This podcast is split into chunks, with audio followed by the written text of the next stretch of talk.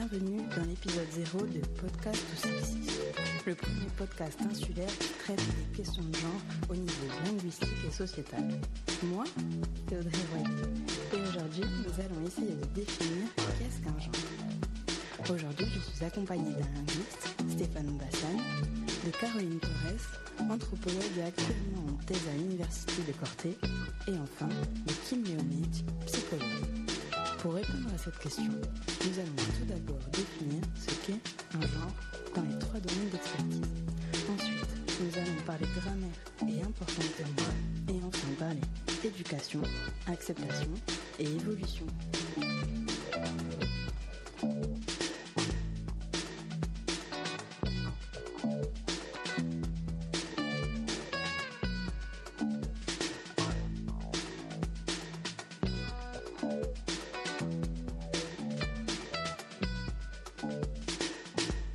Kimberley Léonet, psychologue clinicienne à l'hôpital d'Ajaccio, dans un service qui prend en charge les douleurs chroniques.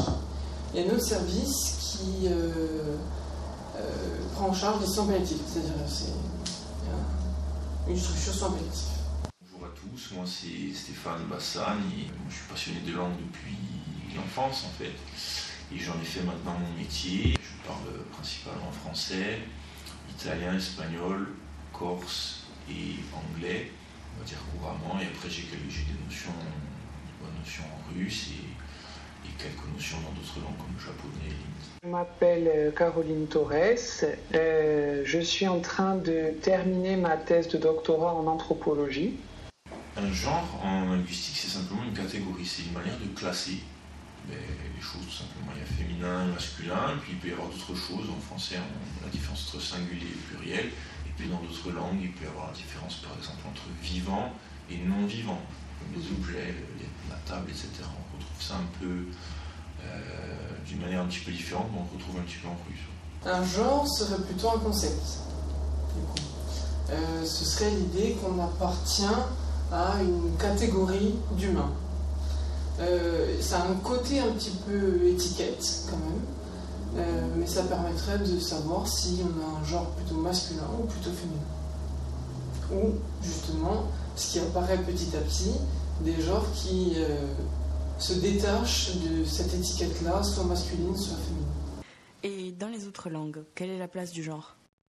En anglais, voilà, il y a, en gros, c'est un peu plus simple. Ça s'est déjà simplifié au niveau de, de- de la classification des noms, puisque le table n'est ni masculin ni féminin, par exemple. Toutes les langues descendent du latin vont avoir euh, effectivement un genre qui va être plus ou moins euh, le même hein, dans ces différentes langues, français, espagnol, euh, corse, italien. La table, c'est féminin. Il faut parler un petit peu en fait, de l'évolution des langues. L'évolution, c'est assez complexe. Justement, c'est le travail de- du linguiste d'étudier comment on passe d'une langue à l'autre. Par exemple, du latin, qui était la langue parlée partout en Europe, en tout cas dans l'Empire romain, il y a à peu près 2000 ans. Et les langues telles qu'elles existent aujourd'hui, c'est-à-dire le, français, le latin a évolué en France pour devenir le français, en Italie pour devenir l'italien, et ainsi de suite. Chaque langue est différente, et donc chaque langue amène un point de vue différent automatiquement, si pour un français, par exemple, la table c'est féminin, automatiquement, et que les objets peuvent être soit masculins, soit féminins, mais c'est pas, on voit pas les choses, on voit pas le monde de la même manière que, que quelqu'un qui ne fait pas cette différence, comme un anglais, par exemple. hein. Ou un russe qui va faire l'inverse, par exemple, sur certains mots, ou qui vont être euh, féminins en français. Et puis en russe, il y a aussi le neutre. Et avec cette apparition du neutre qui voudrait dire que l'on ne s'identifie ni au genre féminin, ni au masculin, mais peut-être un peu des deux. Et l'idée qu'on peut imaginer son propre genre aussi. En quoi est-ce intéressant d'étudier cette question de genre au niveau psychologique et comportemental? Alors, comportemental et en même temps sociétal, c'est-à-dire que ça nous permet finalement de comprendre à quel point la société, avec des, euh, des dictats comme euh, euh, si on est une femme, on appartient au genre féminin, si on est un homme, on appartient au genre masculin, nous impose des, euh, des choix, des goûts, des euh, voilà, motivations, des, com- des comportements, tout à fait. Euh, donc c'est à travers ces- cette problématique-là qu'une personne qui finalement ne s'identifie pas spécialement au genre, au genre qui lui est attribué dès la naissance peut, ça pourrait entraîner en tout cas des problématiques de personnalité et d'identité, ce qui est une problématique psychologique assez importante. Qu'est-ce que l'anthropologie? L'anthropologie, en fait, donc c'est la science qui, euh, traite des, êtres humains, des différentes cultures de par le monde, de ce qu'elles ont en commun ou de différent. Et elle peut s'intéresser à absolument tous les aspects de, de la vie humaine. Hein. Donc ça peut aller vraiment d'une pratique très spécifique chez une population de peu d'individus jusqu'à euh, l'étude des superstructures, des échanges entre nations, etc. Donc ça peut vraiment toucher absolument tout. Et euh, dans ce cadre-là, moi, je travaille particulièrement sur l'anthropologie du genre, donc une des branches de l'anthropologie, qui consiste à questionner les, les représentations qu'on a du masculin et du féminin dans une société donnée ou bien à l'échelle plus large de, l'humanité, encore une fois. Donc ma thèse euh, actuellement euh, porte sur euh, les liens entre nationalisme et féminisme en Corse depuis en gros les années 70 à nos jours et essaie de déterminer quelle, est, quelle est la place du féminisme en Corse, de retracer un petit peu son histoire et puis de voir les liens qu'ont entretenu les différents mouvements féministes avec les euh, différents mouvements nationalistes, puisqu'ils sont euh, vraiment euh, intimement liés. Comment est apparu le genre? C'est la question de l'évolution des langues, en fait. Pour résumer, il y a deux termes un peu techniques. Les linguistes, c'est en gros, souvent, ils sont opposés aux grammairiens. Les linguistes, ils font ce qu'on appelle du descriptivisme, c'est-à-dire qu'ils décrivent la langue telle qu'elle est utilisée de dire, euh, l'exemple que j'utilise beaucoup en ce moment, c'est le R qui était roulé dans la langue corse traditionnellement, qu'il est de moins en moins aujourd'hui. Le rôle du linguiste, c'est de dire, voilà, aujourd'hui, la langue corse, elle est parlée comme ça, tel endroit, tel endroit. R n'est pas roulé endroit, il est prononcé comme ça. Et le grammairien, lui, il fait un peu l'inverse. C'est-à-dire que le linguiste, lui, il n'amène pas de jugement, il observe et il décrit tout simplement. Le, le grammairien, lui, il va en général faire ce qu'on appelle du prescriptivisme, un peu comme le docteur qui fait une prescription, qui prescrit comment il faudrait faire et qui donne euh, des indications, des, instructions sur comment il faudrait faire idéalement pour que la langue soit parlée. Chose qui n'est jamais suivie à 100% par tous les locuteurs dans toutes les langues, en français, en anglais, plein de fautes. Qu'on oublie que c'est des fautes parce qu'on utilise la langue, la langue elle évolue un peu comme euh, il y a l'expression le téléphone arabe, en anglais Chinese whispers, quand on passe un mot ou une phrase d'une personne à une autre, elle finit par se transformer. il faut imaginer ce processus sur 2000 ans. À partir du latin, les mots, comme ils ont pu évoluer, au fur et à mesure qu'on s'éloignait en plus ben, du centre du pouvoir, là où on parlait peut-être le latin parfait à l'époque, et qu'on a aujourd'hui des langues qui ont évolué. Alors comment elles évoluent les langues? Elles ont tendance en général à se simplifier. Par exemple, euh, en latin, il y avait ce qu'on appelle des déclinaisons. On les a plus aujourd'hui en français. Donc les déclinaisons, c'est l'équivalent euh, des conjugaisons, mais pas pour les verbes, pour les noms en fait. On conjugue les verbes, je parle, nous parlons, vous parlez, on change la terminaison du verbe, ça s'appelle une conjugaison. Et on décline un nom en fonction de sa place dans la phrase. S'il est COD, s'il est COI par exemple, ça va tourner autour de, ces idées-là. Mais les déclinaisons ne sont pas les mêmes dans toutes les langues. pour résumer, on va dire le latin avait six déclinaisons différentes. Et euh, en évoluant, la langue a tendance à se simplifier. Les trucs un peu trop difficiles finissent par disparaître. C'est pour ça que les langues comme le français qui se sont plus diffusées, notamment au XVIIIe, XIXe siècle, l'Empire français, euh, il y a eu le même phénomène pour la langue anglaise avec l'Empire britannique, plus la langue se diffuse, plus il y a de gens qui essaient de parler la langue, plus ils ont tendance à la simplifier. Et donc euh, c'est comme ça qu'en français, en gros, petit à petit, les déclinaisons, sont ont fini par disparaître. Et même une partie des conjugaisons, si on regarde à l'oral, il faut penser la langue euh, au niveau de l'oral d'abord, c'est comme ça qu'elle se transmet principalement, la langue maternelle, à l'enfant, etc. euh, je parle, tu parles, il parle, on n'entend pas la différence. On peut l'écrire, mais on n'entend pas la différence. Et donc, la plupart des langues, c'est ce qu'on retrouve dans l'ouest de l'Europe, qui se sont bien diffusées, qui ont beaucoup évolué depuis le latin, ont perdu leur déclinaison.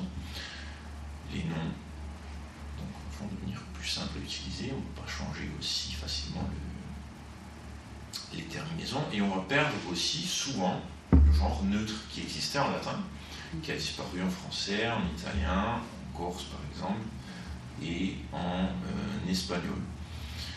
Il y a de, temps en temps dans certaines langues, on peut retrouver des vestiges, on peut retrouver une expression un peu atypique qui montre que le neutre existait, mais c'est un peu comme les fossiles de dinosaures.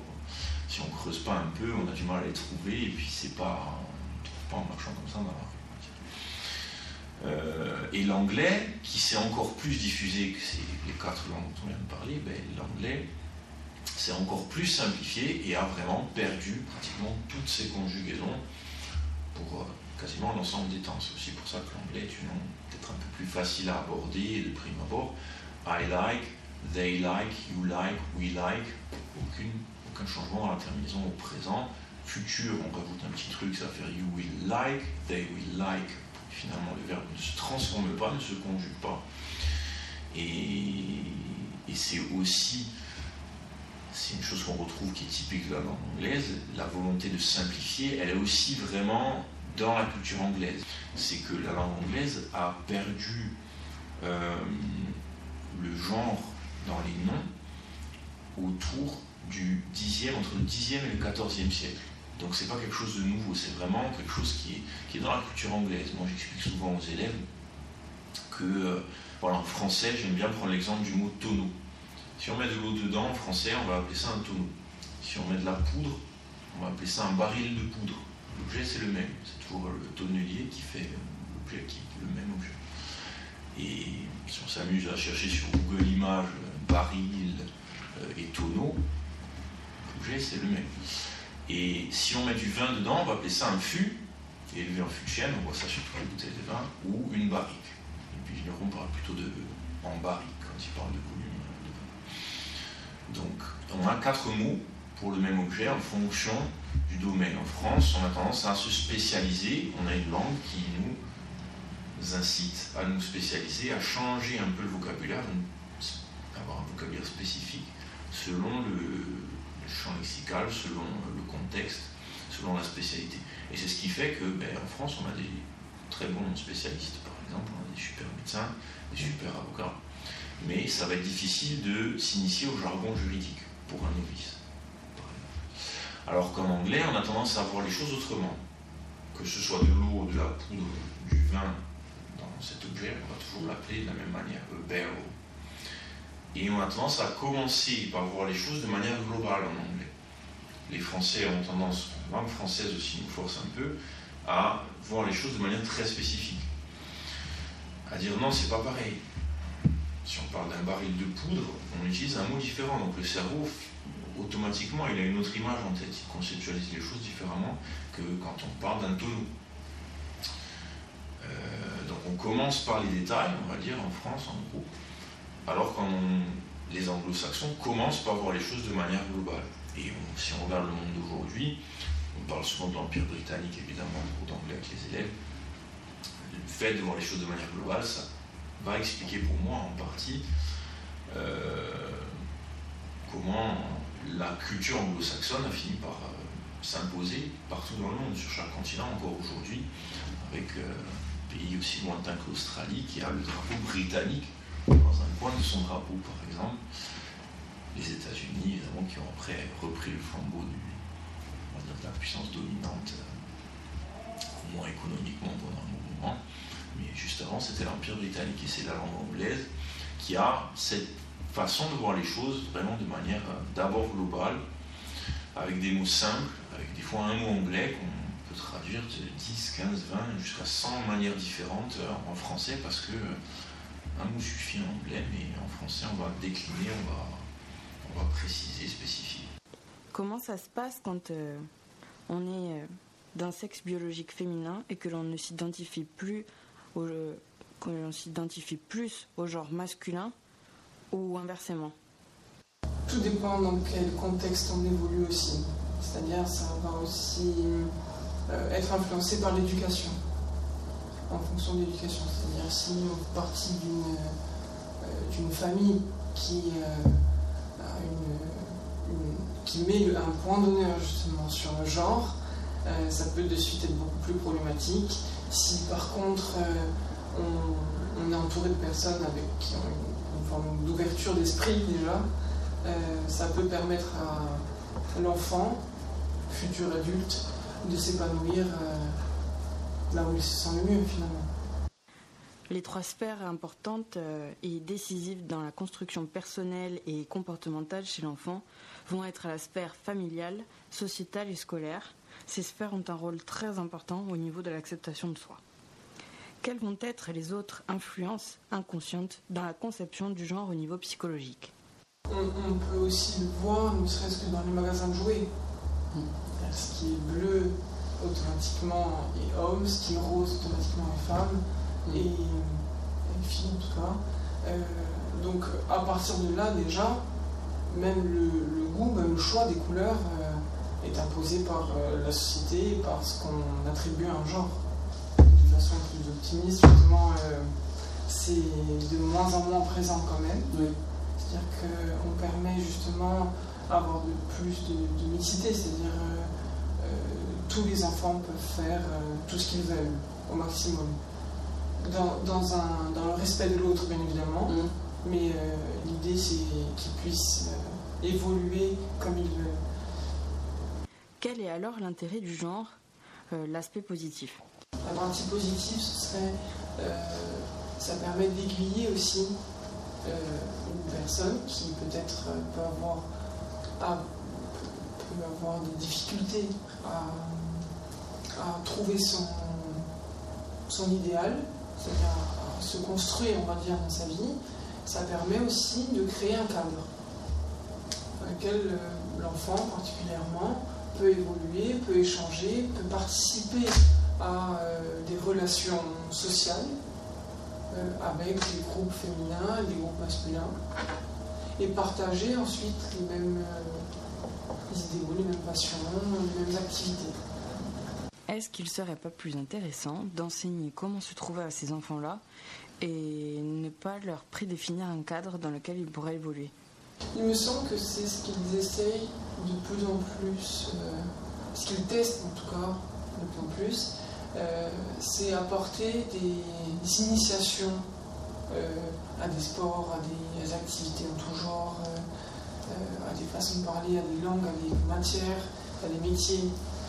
Et donc, euh, je pense qu'ils se rendent compte hein, petit à petit qu'en favorisant cette petite initiation-là, euh, l'enfant va pouvoir euh, s'accrocher à, un projet qui soit personnel, sociétal, un projet dans le sens une, volonté de faire une activité. Et, et, créer une passion qui n'est pas préconçue par le schéma soit parental, soit scolaire. C'est là où, justement euh, il y a un travail aussi à faire sur les parents. La problématique essentielle du parent, c'est qu'il crée, avant même la naissance de l'enfant, un idéal. C'est un peu comme un moule préconçu dans lequel il voudrait que l'enfant puisse complètement correspondre. Et à travers cette problématique-là, l'enfant euh, qui évolue en fonction du regard de ses parents va tenter de correspondre à ce mot-là pour pouvoir euh, avoir la reconnaissance et la satisfaction d'être aimé par les parents. C'est, on va dire, une problématique assez inconsciente. Personne ne le fait euh, réellement de façon volontaire, mais en tout cas, c'est fait quand même. Et si le parent ne cède pas à élargir ce moule préfet, justement, euh, l'enfant risque d'être complètement en conflit avec lui-même. Parce qu'il va développer ses propres valeurs, qui sont à la fois, euh, on va dire, presque héréditaires et à la fois nouvelles. Donc, euh, il se construit sa propre personnalité, ses propres valeurs, et à partir de là, on se rend compte qu'il ne correspond plus à 100% au moule préfet par, système familial, on va dire. Et donc c'est à, à ce moment-là, typiquement à ce moment-là, que et les parents et l'école euh, va faire preuve de beaucoup plus de laxisme et d'ouverture en tout cas. En quoi est-ce intéressant d'étudier le genre au travers de l'anthropologie? L'anthropologie du genre, du coup, euh, c'est euh, un intérêt accru sur voilà, le, masculin, le féminin, comment on se les représente, qu'est-ce que ça implique concrètement dans nos vies quotidiennes, euh, et surtout l'apport principal de l'anthropologie du genre, c'est de parvenir à montrer que toutes les, les catégories qu'on pense naturellement euh, qui vont naturellement ensemble. Voilà, par exemple, euh, être une femme, ça signifierait euh, aimer les enfants, être quelqu'un de plutôt doux. on a un sixième sens féminin. on, aime plutôt le, rose. Voilà, les hommes c'est plutôt le bleu, c'est plutôt la force, la virilité, la puissance physique, le pouvoir décisionnaire. Voilà, toutes ces catégories qu'on peut décliner à l'infini. L'anthropologie du genre permet de les interroger et de montrer qu'en fait, alors qu'on les pense souvent comme euh, euh, des, des, capacités naturelles, en fait, ce sont des construits culturels, de purs construits culturels. Et une de ces phrases euh, voilà, qui, qui illustre très bien ça, c'est Rien de ce qui nous paraît naturel n'est naturel. Peux-tu nous en dire un peu plus sur la place du genre dans la famille? Dès, tout petit, on est inscrit, même avant de naître, on est déjà inscrit dans une dynamique selon le sexe. C'est d'ailleurs la question, avec la question de la santé du bébé, c'est la question primordiale, la question de son sexe. Les parents vont se projeter de suite, selon que ce soit un garçon ou une fille, ils vont se projeter très différemment. Donc, Françoise Héritier, elle euh, invente un concept en 81 qui s'appelle la balance différentielle des sexes, dans son ouvrage L'exercice de la parenté où elle montre, entre autres choses, que, encore une fois, tout ceci relève d'une construction et qu'en plus, dans cette construction, le masculin prime sur le féminin. Il y a une valeur différente accordée au masculin et au féminin. Il ne faut pas confondre le sexe et le genre. Le sexe, c'est quelque chose d'évident que l'on observe et que l'on assigne à la naissance. Le sexe est biologique, physiologique. Au cours de recherches et de réflexions, on a observé qu'il y avait également des représentations normes, valeurs attribuées à ces sexes. Autour de ces réflexions, on commence à distinguer ce qui révèle du corps, le sexe, et ce qui révèle de la construction sociale, le genre. Le genre, c'est le fait d'englober toutes les normes sociales que l'on attribue à un sexe. Cette description du sexe et du genre est attribuée au podcast Camille, Il n'y a pas de théorie du genre, par Camille Regache, qui reçoit Massimo Prearo. Qu'on parle alors de sexe ou de genre, les faits nous montrent que les valeurs masculines sont vues comme supérieures aux valeurs féminines, notamment avec la règle grammaticale du masculin qui l'emporte sur le féminin. Alors, je pense que la, que la langue, forcément, elle a elle a un impact énorme sur nos représentations mentales. Euh, bah, par exemple, quelque chose de tout simple, mais euh, euh, Claude Lévi-Strauss montre dans son livre Le cru et le cuit que, bah, par exemple, a, il a étudié une population qui ne connaît pas la cuisson des aliments. Donc tout ce qu'il consomme est cru. Donc cette population, par définition, vu qu'elle ne connaît pas le mode de cuisson des aliments, elle n'a pas de mots pour euh, désigner le, le, cuit. Mais du coup, elle n'a pas non plus de mots pour désigner le cru. Voilà, donc ça, c'est, ce ne sont pas des catégories euh, pensables, donc elles n'existent pas dans la langue. Voilà, donc ça, je pense que c'est important pour montrer que la langue, entre autres choses évidemment, mais elle détermine quand même la pensée, la capacité de penser.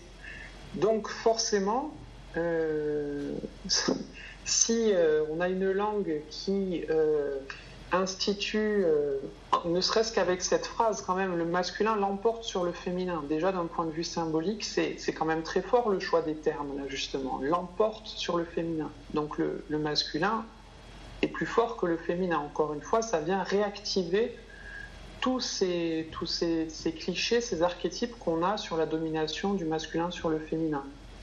Voilà, donc la langue, c'est, ça, traduit aussi une vision du monde hein, et qui est subjective et qui influe beaucoup sur les capacités d'action et de perception de l'individu. Y a-t-il une différence au niveau des langues, notamment l'anglais, qui a peut-être moins de mots ou des mots plus globaux? Alors c'est là que c'est une grande question. Euh, parce que l'anglais n'a pas moins de mots que le français. En fait, quand on compte le nombre de mots en anglais, euh, on en compte beaucoup plus. Les Anglais comptent des fois plusieurs milliards de mots dans leur langue. Ça dépend comment on compte, ça dépend ce qu'on appelle un mot. Mais là, ça devient vraiment. C'est des débats de linguistes et on va rentrer dans des trucs vraiment très pointus.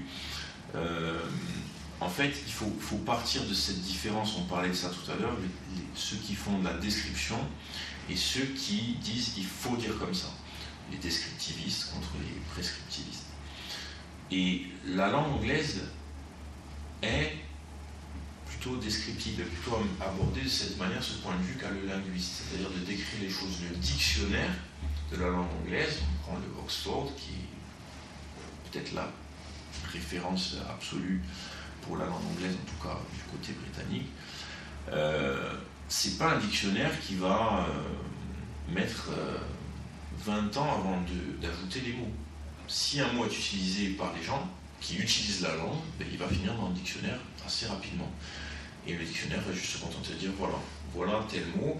Et quand on cherche justement les mots, les expressions dans ce dictionnaire anglais, ils sont rangés de, en gros, hein, la plupart du temps, de euh, l'expression la plus utilisée à la moins utilisée. C'est pas forcément l'ordre alphabétique qui va gagner euh, quand on va dans la définition d'un mot, mais on a vraiment cette façon de, voir les choses, de dire ok, qu'est-ce que, comment les gens parlent.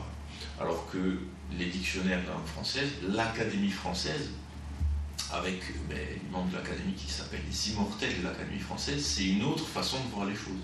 Automatiquement, on conceptualise les choses différemment et on voit la langue française comme quelque chose de euh, très précieux qu'il faut conserver et donc qu'il faut encadrer aussi. Ce qui est euh, le point de vue du prescriptiviste, du, du grammairien. Comment va-t-on pouvoir amener à réfléchir sur la langue française, les langues latines en général, et sur le genre et cette règle grammaticale du masculin qui l'emporte sur le féminin? Ah, moi, je, persiste à penser que le, premier pas fondamental, c'est celui de l'éducation.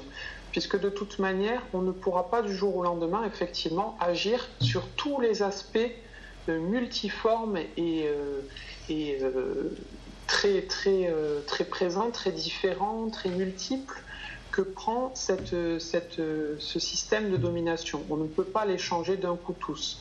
Donc à mon avis, c'est pour ça que l'éducation est fondamentale, parce que si on permet à chacun d'acquérir l'esprit critique suffisant pour se rendre compte de euh, justement de, de, ce système, du fait qu'il n'est pas naturel, eh bien chacun sera à même de euh, se dire ah ben tiens pourquoi ça? Finalement c'est pas normal. Donc la personne peut choisir de continuer à utiliser par exemple la langue telle qu'elle est mais en sachant pertinemment que euh, qu'en ayant conscience voilà, que ce n'est pas un système euh, naturel ni juste, en ayant déconstruit en amont tout ça. Voilà, donc je pense que c'est pour ça que c'est le plus important. Parce que si on donne la capacité d'esprit critique, à partir de là, toutes les portes peuvent s'ouvrir. Il y, a, un autre exemple très frappant sur, euh, sur ça, sur l'usage des termes, et qui me hérisse complètement, c'est l'usage du terme homme pour dire pour être en tant que synonyme d'humanité. Ça aussi, c'est quelque chose qu'on entend en permanence. Ça me hérisse complètement parce qu'on a un mot pour ça. On a un mot, c'est le mot humain, qui signifie l'espèce humaine dans sa totalité.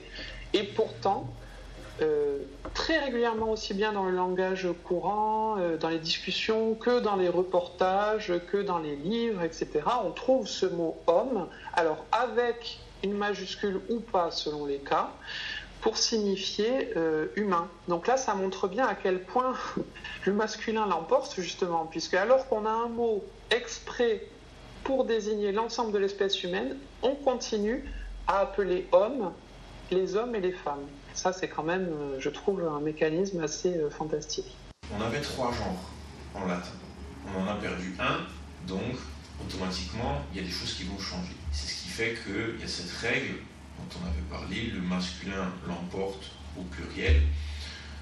C'est une façon de voir les choses en fait. Hein. Parce que euh, on peut dire aussi que le pluriel est le même au masculin et au féminin.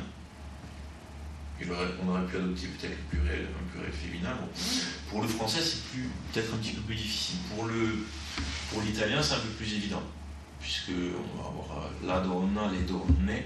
Par exemple, la marque du féminin pluriel n'est pas la même que celle du masculin pluriel. Euh, euh, il téléphone, il téléphone. Donc on va avoir un pluriel qui est différent pour les hommes et pour les femmes. Il va falloir choisir quand il y a des hommes et des femmes ou des objets masculins et féminins. Au pluriel, il faut faire un choix. Il n'y a plus le neutre, donc on est obligé de faire un choix. Effectivement, souvent, pour les langues latines, ça a été le choix du masculin qui l'a emporté. D'où cette expression. En italien aussi alors En italien aussi. Et euh, c'est, je crois, le cas pour, euh, enfin, c'est le cas pour les langues latines que moi je connais. Maintenant, pour le corse, c'est différent. Dans des situations où c'est ni masculin ni féminin, par exemple, je te l'ai dit ou je te le dis, sans forcément parler d'une chose précise, euh, ou ce le, qui est un article euh, masculin, euh, désigne quelque chose qui peut être neutre, mais en Corse, on va utiliser souvent le féminin. Atadulita, je te l'ai dit. On va utiliser la marque du féminin. Au pluriel, après, ça dépend de la région de l'île. C'est une autre histoire. Puisqu'au nord, on va avoir les mêmes règles, en gros, pour les terminaisons comme en italien. Et puis au sud, on va avoir la région du centre-sud, on va dire, où euh, le pluriel est le même pour le féminin et le masculin. Adona, idoni. Donc on a la même chose. Donc on peut pas, je ne sais pas si on peut vraiment dire après que le masculin emporte. Le pluriel féminin est en i, le pluriel masculin est en i. Ça simplifie peut-être un petit peu la question du genre après. Et euh, quand on va dans l'extrême sud, on a des pluriels en A, qui sont des vestiges justement du latin. Parce qu'on a des déclinaisons, on avait le neutre, on avait des terminaisons en A qui n'étaient pas forcément du féminin. Ugawadu devient dans le sartenais Igawada, pour certains sartenais, parce que souvent on nous dit qu'à Sartène, finalement, il y a deux parlers aussi qui cohabitent. Est-ce que la langue corse a une particularité en raison de ses influences et invasions? La grosse euh, différence, en fait, la, grosse spécificité pour la langue corse, c'est que elle a toujours été, tout au long de son histoire, dans le monde italien, jusqu'au XVIIIe ben, siècle, où la langue française a commencé à, s'imposer plus après la, après la bataille de Ponteno, mais elle a mis du temps à être vraiment déjà arrivée à l'intérieur des terres, comme tous les envahisseurs finalement de la Corse de la Corse. Pas évident de, s'implanter à l'intérieur. Donc la langue française, il a fallu attendre le XXe siècle pour qu'elle commence vraiment à s'imposer d'abord dans les écoles, qu'elle soit. La Corse devenait interdite dans les écoles pour parfois, selon la journée, nos grands-parents, nos arrière-grands-parents. Mais c'était uniquement à l'école qu'on parlait français. Au village, tout le monde parlait corse jusqu'à les années finalement 50, 60, quand euh, il y a eu la télévision qui arrivée dans tous les foyers, et que dans chaque foyer, dans toutes les maisons, toutes les familles ont vu que voilà, euh, ceux qui ont euh, des postes intéressants, ceux qui sont bien habillés, ceux qui ont le meilleur travail, qui ont réussi, qui passent à la télé, qui parlent bien, ils parlent français. C'est là que les consciences ont commencé à, à évoluer finalement, parce que quand on est parent, on veut le meilleur pour ses enfants. Et on s'est dit, on était dans un contexte, c'est l'un des rares, c'est le seul que je connais son nom, hein, où on se dit qu'on ne peut parler qu'une langue. Ça, c'est, lié à, l'histoire et à l'histoire constitutionnelle aussi de la France. Sans vouloir rentrer dans la politique, c'est pas du tout mon domaine, mais euh, la Constitution française dit que la langue française est l'unique langue, je ne sais plus la, formulation exacte, le français est la langue de la République. Donc, euh, c'est ce qui fait que on, est, on, a commencé à se dire, ben, effectivement, depuis, depuis, des années, on parle du problème entre guillemets de la langue corse. La langue corse n'a pas de problème en soi. La difficulté qu'elle a rencontrée, c'est que les gens commencent à se dire c'est soit le français, soit le corse. Mm. C'est ça le problème. Pourquoi pas les deux? Pourquoi pas deux langues? Pourquoi pas trois langues? Quatre, cinq, comme c'est le cas dans la plupart des pays du monde L'Inde, d'un milliard euh, d'habitants, euh, le trilinguisme, ça fait partie de leur quotidien. Pour la plupart des pays d'Afrique, c'est aussi le cas. Et on ne voit pas ça comme, euh, comme une tare. Mais pendant longtemps, il y a eu des théories aussi scientifiques pour expliquer que ça retardait le développement cérébral de l'enfant. C'est ce qu'on pensait à un moment donné, avant qu'on ait l'imagerie cérébrale comme aujourd'hui, qu'on ait toutes ces études qui montrent depuis plus de 15 ans maintenant que ben, parler plusieurs langues, il n'y a rien il y, a peu de choses qui sont aussi favorables pour le développement du cerveau, qui vont permettre justement de, développer autant les facultés cérébrales, les langues et la musique, notamment qui vont vraiment faire travailler énormément de zones du cerveau en même temps. Sauf que c'est vrai que quand on apprend plusieurs langues en même temps, il peut arriver qu'on mette un peu plus de temps à en maîtriser une mm. aussi bien que celui qui va se concentrer à fond sur une langue. Donc, moi, je l'ai vécu avec mes enfants. Donc, euh, je vois bien comment ça fonctionne. Il faut des fois quelques mois de plus, quelques années de plus, pour que l'enfant semble, pour qu'il donne l'image d'un enfant qui maîtrise vraiment la langue. Parce qu'il en a deux, trois à apprendre en même temps, par exemple. Hein. Donc, euh, les années vont passer, il n'y aura aucun souci, mais c'est en gros à partir de ces observations-là, de se dire, hum, il ne parle pas aussi bien, aussi vite, parce qu'il a deux langues, on s'est dit. Oui, du coup, on pensait que c'était un on s'est dit qu'il faut en choisir une. C'est comme ça que petit à petit, on s'est dit, bon, la langue qui va permettre de trouver du travail, de la réussite sociale, ça va être la langue française. C'est comme ça qu'on a des villages corse aujourd'hui où il y a 100 habitants, avec 10, 15, 20 personnes qui ont fait des études, euh, qui sont docteurs, ingénieurs, etc. Parce qu'il y avait cette volonté euh, de donner ces outils à l'enfant qu'ils puissent euh, aller le plus loin possible. Et moi, on m'a souvent raconté, mais mon grand-père, mon grand-oncle, mes grands-oncles, le moment où mon arrière-grand-père a tapé du poing sur la table et a dit euh, Oh, basta, maintenant on va parler français à la maison. Donc c'est récent. C'est ça va être entre les années 50 et 60. Hein. Comment la langue française est-elle devenue si importante? Parce que la langue française s'est imposée par les arts.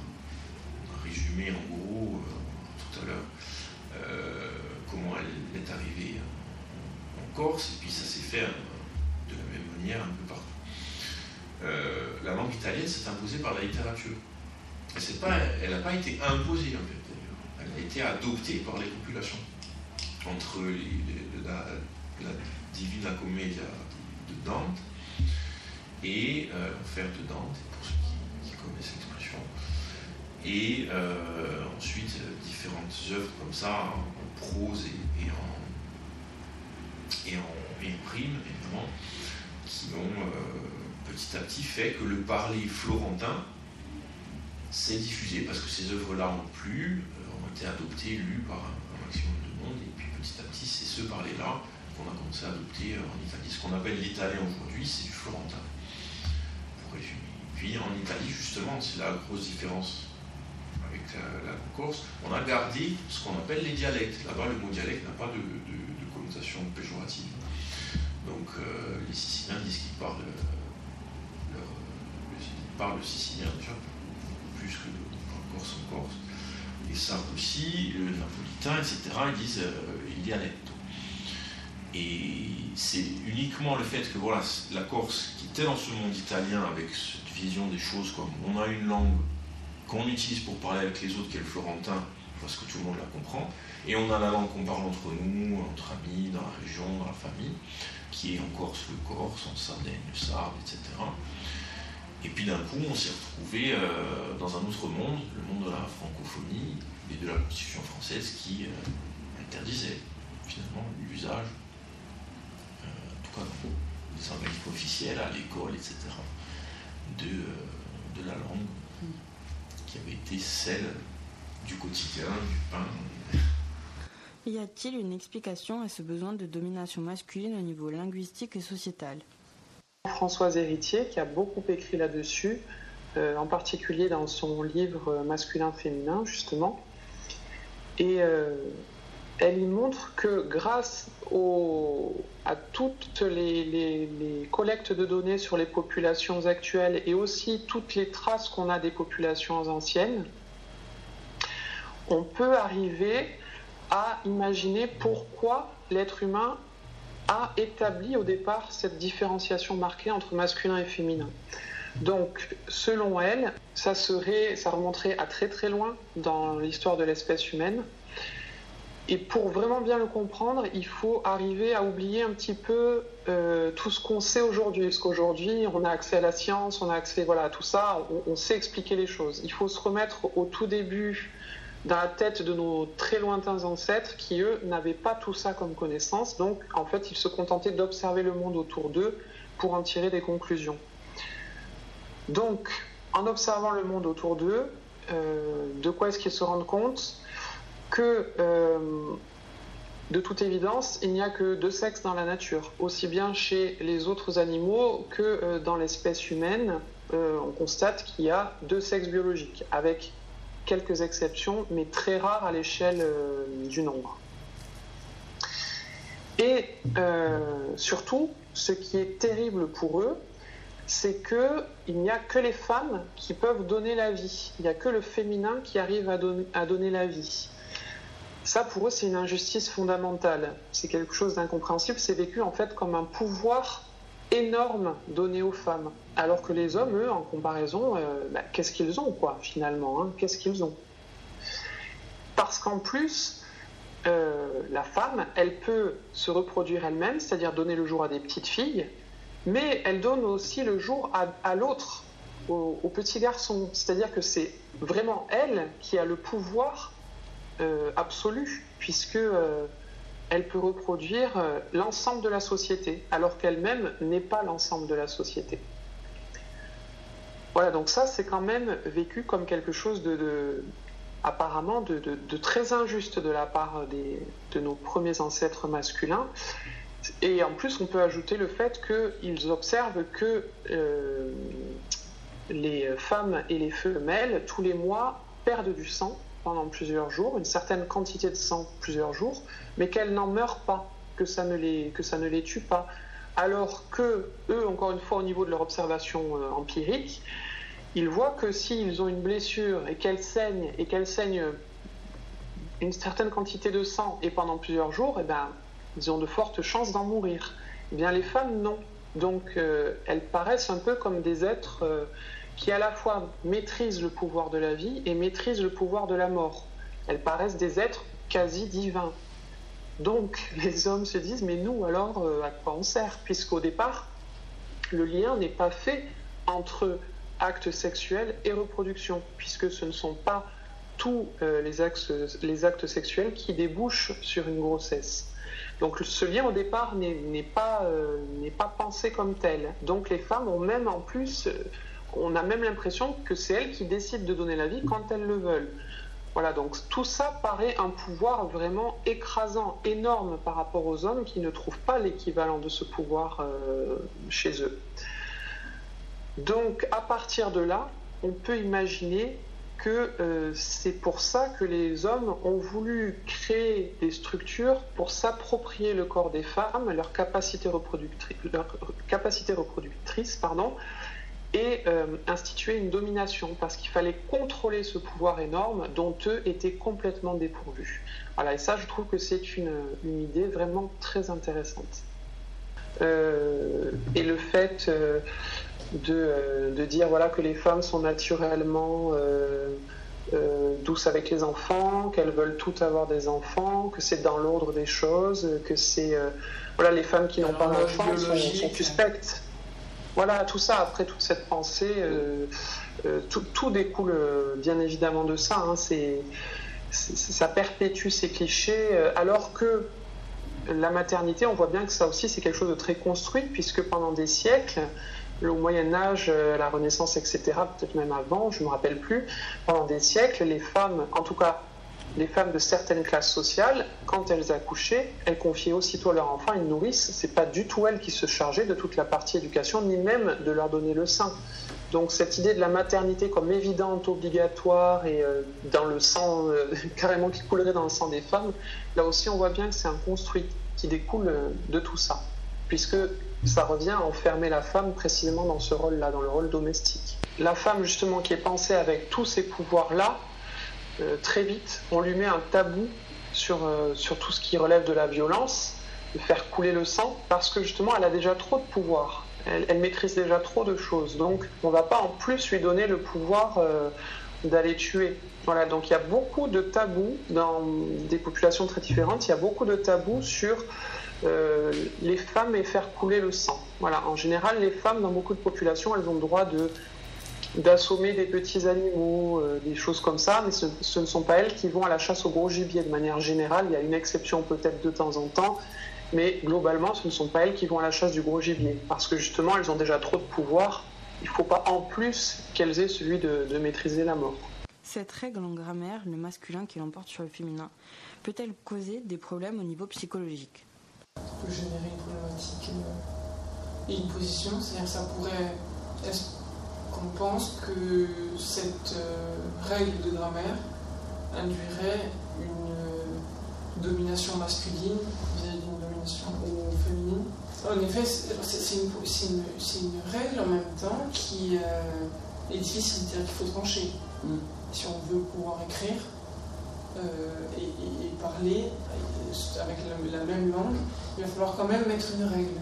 Mm. Cette règle de grammaire, de grammaire c'est appliqué en effet, et à l'inverse, si on estime que le féminin l'emporte sur le masculin, ça serait, euh, serait aussi sexiste, là, complètement. Il n'y a donc pas de règle euh, unisexe, non. on va dire. Mais, ou alors il faudrait en inventer une nouvelle, comme le neutre par exemple, mm -hmm. qui pourrait être une solution euh, plus équitable, plus égalitaire si. Oui.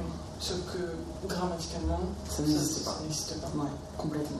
Non, Donc on est, on est, un peu pris au piège en effet par cette règle-là.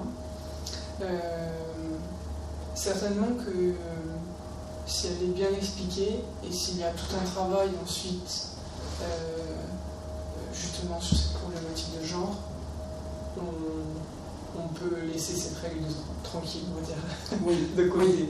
Vu qu'il n'y a pas de travail sur le genre. Ça interroge et en même temps, c'est bien ce qui fait notre problématique actuelle sur le genre, c'est parce qu'on a toute une histoire derrière. Oui.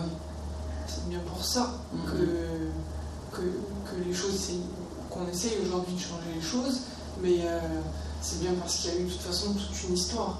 Et que, qu'en effet, les hommes avaient une place prédominante dans la société. Et les femmes un peu plus dans l'ombre. Mm. Comment on arrive à faire en sorte qu'une règle grammaticale n'alimente pas une représentation de domination, de dominant-dominé C'est une valeur, par exemple, de puissance à côté, comme on met généralement. Automatiquement, cette personne euh, va, pour avoir de la puissance, créer un comportement de dominant qui n'est peut-être pas dans sa personnalité de base. Donc il faut peut-être apprendre aussi à toutes ces personnes-là en général, toutes les personnes du monde, euh, à pouvoir avoir des comportements qui vont en adéquation avec leurs euh, valeurs et pas générer, et pas l'inverse, c'est-à-dire, et pas se retrouver avec des personnes qui font typiquement un comportement pour qu'on puisse penser qu'ils ont telle ou telle valeur.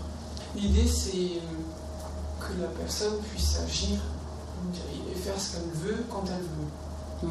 Et qu'il n'y ait pas une étiquette on, on retourne sur cette problématique de, euh, et de genre qui crée une étiquette euh, et de tous les, les, tous les concepts en tout cas qui, génèrent aussi ces étiquettes. Là, ce qu'on qu veut justement apprendre aux enfants, c'est qu'ils ont le droit d'être comme ils ont envie d'être.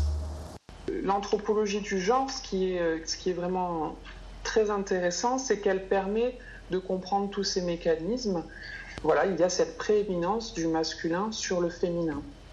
Ce qui amène notamment à, parler aussi de, la question du patriarcat et du matriarcat, puisqu'on entend encore aujourd'hui très fréquemment, par exemple moi dans le cadre de mon travail de thèse, je l'entends très très souvent dire la Corse est un matriarcat. Mais on l'entend aussi pour beaucoup d'autres populations. Hein. Ce n'est pas spécifique à la Corse. Je veux dire, je l'entends très très souvent. Eh bien, ça, par exemple, c'est une erreur d'un point de vue anthropologique de dire ça. Euh, il n'y a, en tout cas de ce des populations humaines qu'on connaît, dont on a des traces, etc., il n'y a que. Euh, enfin, toutes les sociétés sont organisées sous, sous l'égide du patriarcat. Le patriarcat, donc, c'est le fait que, euh, on pourrait le définir rapidement en tout cas en disant que les valeurs masculines euh, sont euh, privilégiées par rapport aux, valeurs féminines qui sont, elles, euh, diminuées. Le matriarcat serait l'inverse du patriarcat, c'est-à-dire que ce seraient des sociétés dans lesquelles le pouvoir, toute la symbolique, enfin, on peut décliner ça aussi encore à l'infini, mais tout, ce qui est valorisé serait de l'ordre du féminin et pas du masculin. Il y a un exemple très simple pour se rendre compte que nous, on vit bien euh, dans des sociétés patriarcales. Encore une fois, avec les questions de genre, on voit bien que euh, ce qui relève du domestique, de l'intérieur, du privé, c'est euh, associé à la femme. Donc tout ce qui est tâches domestiques, la cuisine, etc., etc., ce sont des choses qui sont typiquement allouées aux femmes comme si c'était naturel. Et pourtant, quand on va du côté de l'excellence, par exemple les grands chefs cuisiniers étoilés, euh, les grands couturiers, ça aussi on peut décliner longuement, tout ce qui, est, euh, tout ce qui relève de l'excellence, eh là tout de suite, il y a beaucoup plus d'hommes que de femmes, alors que ces domaines sont pensés comme typiquement féminins. C'est là que je fais le lien voilà, avec ce que je disais sur le patriarcat. Le patriarcat, c'est donc toutes les valeurs supérieures sont masculines tout ce qui relève du quotidien, du, voilà, de, ce qui ne demande pas a priori, en tout cas dans les représentations de grande technicité, là on est du côté du féminin. Euh, on se rend compte que euh, des, enfants qui, dans la majorité des cas, hein, n'ont pas euh, accès à la frustration, c'est-à-dire le fait d'être frustré génère une forme de colère, d'excité, une émotion difficile qu'on retrouve aussi chez l'âge adulte, mais l'adulte est bien plus en capacité d'être euh, résilient, on va dire, plus accès à la résilience. L'enfant, beaucoup moins. Euh, donc on, se rend compte par exemple que si on veut créer cet équilibre dominé-dominant, il faut alors les aider à, gérer la frustration, euh, à gérer les émotions, à gérer les complexes aussi qui peuvent être, qui peuvent être mis en place, à gérer leur, euh, leur appartenance ou non à leur système familial. Donc finalement, ça demande oui, tout un travail bien plus complexe. Il y a quelques années en arrière, euh, Najat Vallaud-Belkacem, qui était alors euh, secrétaire, je crois, aux droits des femmes, a essayé d'introduire l'abécédaire pour l'égalité. Il y a eu une levée de boucliers énorme en particulier par des associations euh, religieuses, euh, pour dire oh là là, mon Dieu, nos enfants, on veut qu'ils soient tous pareils, euh, on veut qu'ils soient tous homosexuels, c'est terrible. Et donc, cette, cette, initiative qui était précisément ce qui manque, et ce qui manque toujours, hein, alors que ça fait bientôt dix ans, voilà, on n'en a toujours pas. On n'a toujours pas euh, de choses de ce type. Donc forcément, les représentations ne vont pas euh, aller euh, en s'améliorant bien vite. Hein. Ça, c'est évident. Donc l'outil principal, pour moi, il est là. Il faut arriver à rentrer dans les écoles. Mais pour arriver à rentrer dans les écoles, il va falloir faire face justement à à ce poids très lourd hein, des institutions et des individus, parce que c'est beaucoup de parents d'élèves hein, qui ne veulent pas qu'on aborde ces questions en classe, même parler de sexualité tout simplement. Voilà, dans les établissements scolaires aujourd'hui, euh, déjà tous les établissements scolaires malheureusement ne sont pas fréquentés. Ça, c'est pas pas tellement de leur faute, hein, c'est qu'ils n'ont pas vraiment de crédit alloué pour pour ça, alors que ça devrait être là aussi une, évidence. Voilà. Euh, surtout chez des publics qui arrivent à l'âge de la sexualité, euh, la fin du collège, euh, le lycée, etc. Tous ces publics-là, c'est à ce moment-là qu'il faut faire euh, ce travail de, prévention. Parce que si on parle de sexualité, forcément, on va en venir à parler des rapports hommes-femmes. Sauf que, voilà, je pense que, vous le savez tout comme moi, aujourd'hui, les établissements scolaires, euh, s'il y a une visite euh, tous les 2-3 ans, c'est déjà bien. Quoi, hein. Donc on est très loin du compte. Ouais, et encore quand on nous, enseigne autre chose que de mettre euh, un préservatif à une banane. Là, dans les établissements scolaires, les quelques rares euh, euh, sensibilisations à la sexualité qui sont effectivement, voilà, en général, pas toujours, il y a des, gens qui font un travail formidable, mais il y a, souvent, voilà, ce sont des infirmières et elles viennent faire ça, voilà, comme, comme tu dis, de manière très pratique, euh, mettre un préservatif, euh, parler des MST, etc. Mais la sexualité, effectivement, ne se réduit pas à ça. Et euh, l'arrivée de, toute la technologie de l'image, donc des téléphones, des réseaux sociaux, Internet, etc., certes, ce sont des avancées fantastiques, mais effectivement, le gros problème qu'il pose, c'est qu'aujourd'hui, tout le monde, quel que soit son âge, a accès à l'image et sans filtre. Et effectivement, la plupart euh, des, jeunes gens apprennent la sexualité à partir du porno, ce qui est terrible, puisque c'est vrai que le porno, c'est euh, bah, l'objectification de la femme par excellence.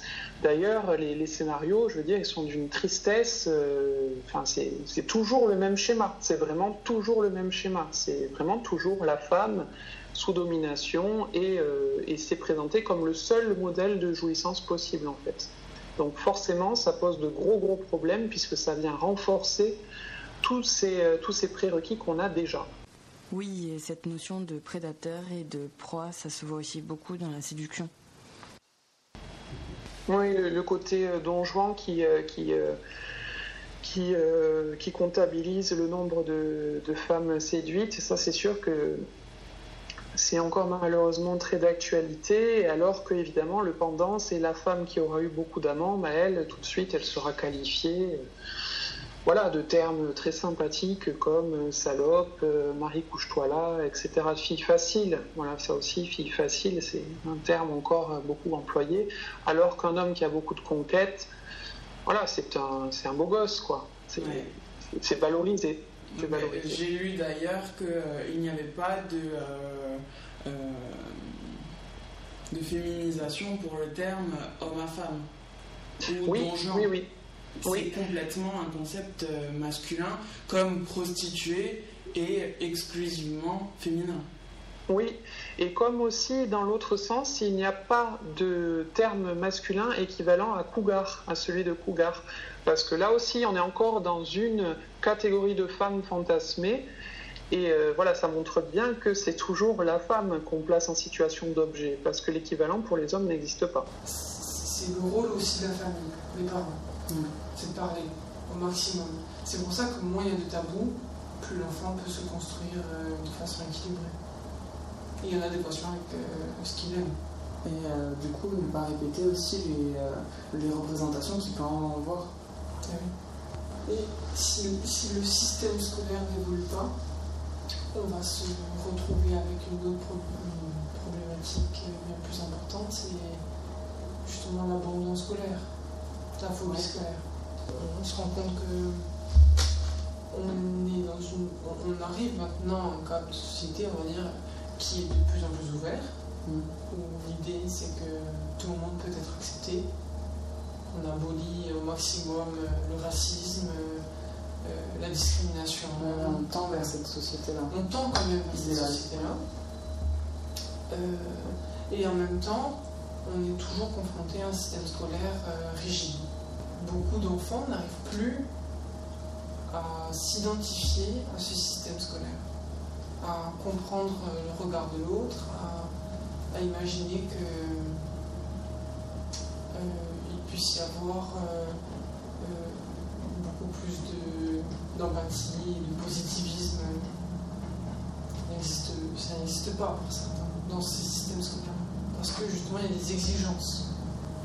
La méthode de Montessori, par exemple, oui.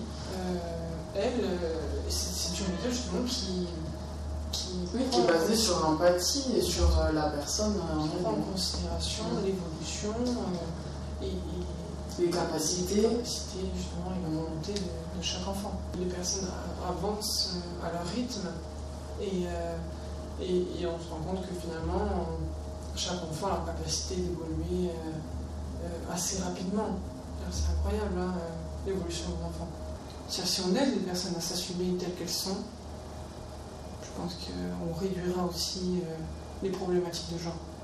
Avec un vocabulaire sexiste et une règle grammaticale impliquant domination et soumission, il est important d'analyser, déconstruire pour sortir de ce système, inventer une nouvelle règle en pratiquant et éduquant. Et si l'on enseigne ces questions de genre à l'école, est-ce que l'on peut réellement se soustraire du sexe biologique que l'on nous a assigné à la naissance Ou si l'on ne se reconnaît pas dans notre sexe biologique et que l'on se reconnaît à un autre genre, est-ce que l'on peut réellement s'y soustraire et se soustraire à l'héritage comportemental qui est assigné à ce sexe ou à notre genre?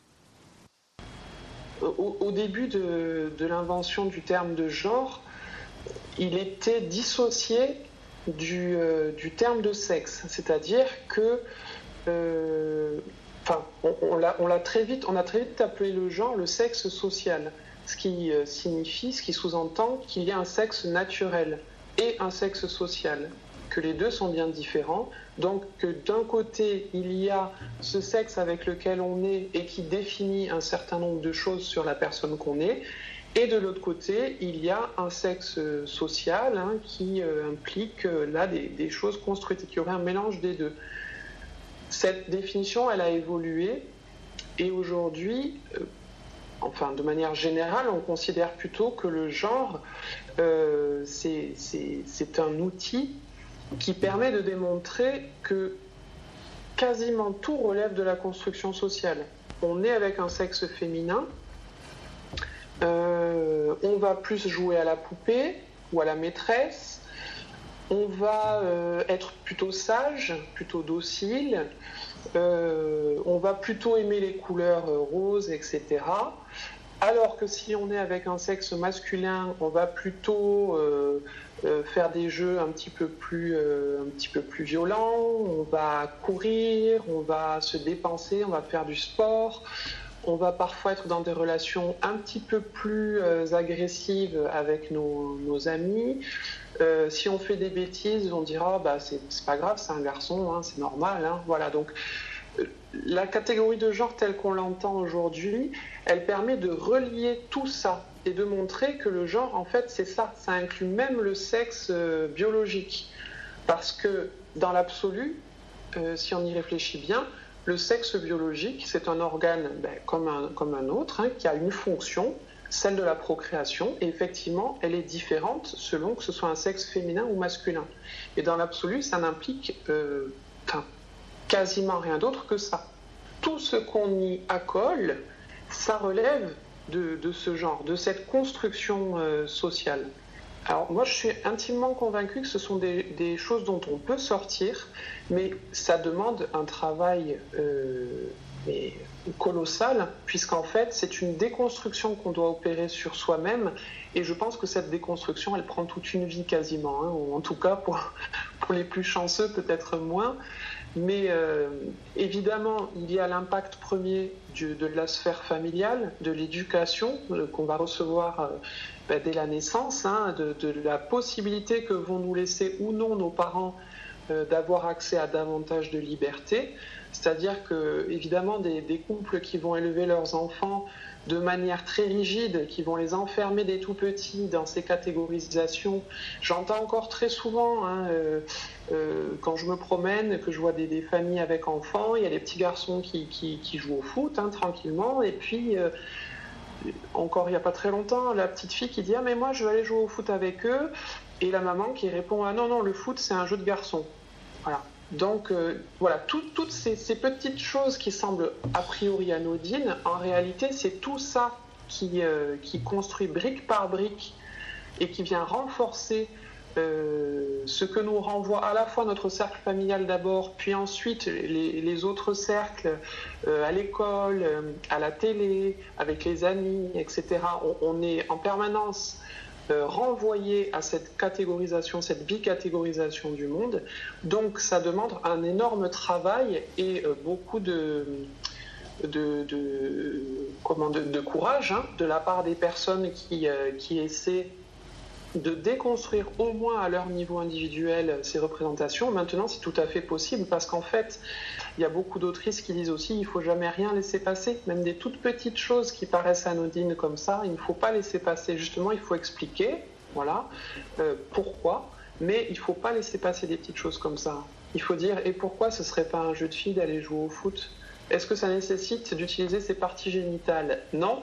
Bon, donc a priori, n'importe qui peut y jouer pour ce qui nous intéresse, en tout cas dans la catégorie du genre, on se rend compte que la problématique du genre est très présente dans les sports collectifs, justement comme le football, où on se retrouve avec euh, euh, des personnalités bien plus masculines, c'est-à-dire avec euh, une, attirance portée vers ce que la société présente comme masculin, et avec une acceptation aussi de cette pensée. C'est-à-dire, elles ont le droit d'être comme ça, dans ce milieu-là. Ce qui est moins évident, c'est beaucoup moins évident de se sentir appartenir à un genre masculin étant de sexe féminin dans la société, euh, dans, des activités euh, lambda, on va dire. les sports co ont permis aussi d'ouvrir cette mentalité-là et de permettre à certaines personne d'exprimer leur personnalité comme elle le voulait. Comment ça se passe euh, dans le sport au niveau psychologique? Lorsque l'on est de sexe masculin et que l'on pratique un sport euh, féminin, ou inversement, est-ce que cela crée un conflit interne euh, ou un mal-être psychologique? On a beaucoup œuvré en général pour que le sport devienne vraiment, qu'il y ait simplement un critère de passion et pas un critère de genre. Euh, particulièrement dans le football féminin, parce que c'est vrai que euh, on a exigé pendant des années, ah, je parle en Corse, mais ça, ça s'est fait un peu partout, que les filles jouent qu'avec des garçons jusqu'à l'âge de 13 ans, euh, jusqu'à ce qu'à partir de 13 ans, ils estiment que la mixité n'est pas n'est plus autorisée, n'est plus autorisée, n'est plus assez soit positive ni pour l'un ni pour l'autre. J'imagine qu'il y a une problématique aussi de, sexualité. Euh, c'est-à-dire qu'à partir d'un certain âge, l'enfant n'est plus un enfant, il devient un adolescent et après un jeune adulte. Et dans l'évolution, il, a été pensé, en tout cas c'est ce qui a été dit, euh, que, les enfants devaient, enfin, les enfants n'étaient plus des enfants justement, et euh, pour euh, éviter tout risque, toute problématique, ils ont évité qu'il y a des contraintes, c'est-à-dire il y a des vestiaires communs, communs vraiment. voilà, ça reste quand même une ambiance qui, du coup, a nécessité après de séparer un peu tout le monde. En réalité, ces personnes-là ne se posent pas la question elles ne se disent pas qu'elles appartiennent au genre masculin ou féminin, ce qui est déjà bien. Oui. Parce qu'elles euh, ne s'imposent pas elles non plus une étiquette. La problématique, en tout cas en psychologie, c'est justement quand euh, ces personnes qui ont une attirance vers un genre différent ne l'assument pas. C'est ce qui devient, on va dire, après difficile euh, à l'âge adulte, donc en vieillissant ça, entraîne des comportements et, des états émotionnels qui deviennent de plus en plus difficiles à gérer, avec une forme de sacrifice. C'est-à-dire que au nom de la famille, de la société, de l'étiquette imposée de la naissance, elles vont sacrifier leur, euh, leur volonté, leur, envie de, vivre leur vie à leur manière. Est-ce qu'on pourrait dire que euh, dans un avenir, on pourrait complètement se soustraire à ce genre? Je l'espère. Ça serait bien. J'espère, franchement. Je pense que petit à petit, oui. Ça va dépendre en même temps de l'évolution du monde. Hein. C'est oui, pareil. Exactement. On est qui va s'opposer euh, et de quelle situation va pouvoir être, euh, euh, on va dire, utile à l'évolution des pensées, des mœurs. Mais je l'espère, largement. Moi, je suis persuadée que ça serait possible euh, dans la mesure où on nous donne les outils pour. Voilà, on en revient toujours à l'éducation. Je pense que si demain on introduit dans toutes les écoles un programme à part entière qui aide à déconstruire euh, euh, les, archétypes euh, genrés, je suis persuadée qu'on aura très vite une société beaucoup plus égalitaire, beaucoup plus juste, dans laquelle toutes les problématiques qu'on connaît diminueraient très rapidement, les problématiques de violence, euh, en particulier sur les femmes, les problématiques d'accès à l'emploi différent, euh, les problématiques, enfin voilà, tout, tout, ce champ encore qu'on peut décliner euh, très longuement, je suis persuadée que ça diminuerait très très vite. Que vous soyez cisgenre, transgenre, hétérosexuel, homosexuel, bisexuel, asexuel, transsexuel, queer, intersexuel, que vous soyez un homme, une femme, non-binaire, les questions et arguments énoncés n'excluent ou ne discriminent en aucun cas la personne que vous êtes. Ce podcast a pour but de confronter les idées pluridisciplinaires. La pensée n'est pas exhaustive, mais elle est vouée à ouvrir votre réflexion autour de la question posée en début d'épisode. Je remercie les personnes qui m'ont aidé durant cet épisode, Loris, Tonio, Clara, ainsi que les partenaires et les intervenants. Je vous remercie d'avoir écouté le premier épisode de Podcast au sexiste, Qu'est-ce qu'un genre? Je vous donne rendez-vous le 15 février pour le prochain épisode de Podcast au sexiste sur le sexisme ordinaire. Et en attendant, vous pouvez nous suivre sur les réseaux sociaux à Podcast sexiste sur Facebook, Instagram et Twitter.